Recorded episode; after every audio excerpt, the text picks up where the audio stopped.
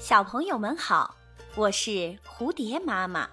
今天我要讲的故事叫《狮子、驴子与狐狸》。有一天，狮子、驴子和狐狸相约一起出门打猎。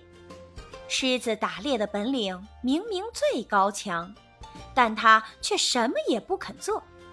他一味地对狐狸与驴子发号施令，对他们指手画脚，还不时威胁他们说：“你们胆敢不听我的号令，我就把你们吃掉。”驴子和狐狸深知狮子的力量，自然不敢跟他作对。他们处处听从狮子的指挥，最终满载而归。接下来，大家便一起盘算着如何分配今天的战利品。狮子对驴子说：“驴子，你来给我们大家分配吧。”驴子欣然同意了。他将所有的猎物均匀地分成了三份儿，又毕恭毕敬地请狮子先挑选。没想到，狮子勃然大怒，一掌将驴子拍死了。狐狸在一旁看到驴子如此悲惨的下场，吓得大气都不敢出。